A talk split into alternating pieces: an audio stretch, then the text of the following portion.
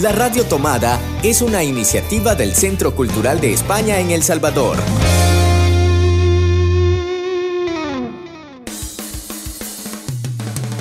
Titaguetzagan Náhuatl. El podcast para aprender el náhuatl de Santo Domingo de Guzmán, Sonsonate, El Salvador. Peina, buenos días. Yo soy Elvira Estela Patriz y crecí en el pueblo de Huizapan, en Sonsonate. Les invito a conocer un poquito más sobre la lengua náhuatl en este segundo episodio de los podcasts Titaguetzagan Náhuatl. Hoy vamos a escuchar a los abuelos Francisca Arevalo, Felipe García y Blas López saludando en su lengua materna el náhuatl. Este es un podcast que ha sido producido por el Centro Cultural de España en El Salvador junto a la Radio Tomada. El contenido del episodio de hoy es Yectunal, cómo saludar en náhuatl. En mi pueblo cuando saludamos a alguien por la mañana, decimos Yekpeina, pero hay otros lugares en los que también se usa Yektunal. Cuando el día está despejado, escuchemos tres formas distintas de saludar.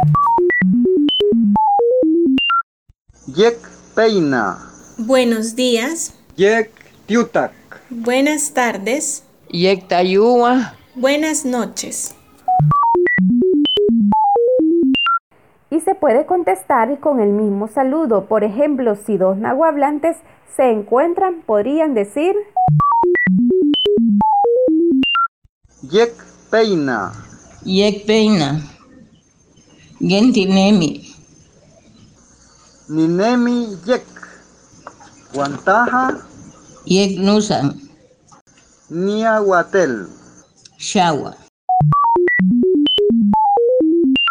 Casi siempre Yek que significa tarde, se pronuncia con I, Yek Tal vez se hayan dado cuenta que la gran mayoría de las palabras en náhuatl son graves, llevan el acento en la penúltima sílaba. Oigamos de nuevo a los abuelos y pongamos atención en las palabras tinemi, nusan y niagua. Yek peina. Yek peina. Gentinemi. Ninemi yek. Guantaja. Yek nusan. Niahuatel. Shawa. Buenos días, Nantzin. Buenos días, Tatsin. ¿Cómo está? Bien, ¿y usted? Bien, también. Ya me voy, pues. Váyase. Las palabras Nansin y Tatsin significa señora y señor, pero también se usa como una señal de respeto para dirigirse a los nahuablantes, algo así como cuando decimos niña Estela o don José en castellano. Una de las cosas que más me gusta de hablar con los abuelos es escuchar cómo pronuncian ellos Muchos pasaron varios años, incluso décadas sin hablar en su idioma y solo ahora, cuando los más jóvenes llegamos a preguntarles, se animan a volver a platicar. Mientras más lo usan, se van recordando de más palabras, de frases más coloquiales y propias de cómo hablaban en sus casas cuando eran niños.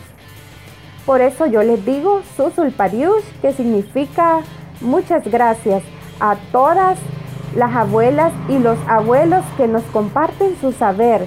Susulpadiush, muchas gracias a quienes tienen ganas de aprender también. ¿Verdad que es bonito el náhuatl?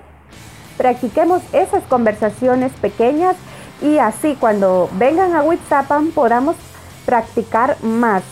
Gracias por escuchar el podcast de esta semana. Esperamos que puedan seguir aprendiendo en el siguiente capítulo de Titagetzagan Náhuatl. Miahuatel, ya me voy. Nos escuchamos en el próximo episodio.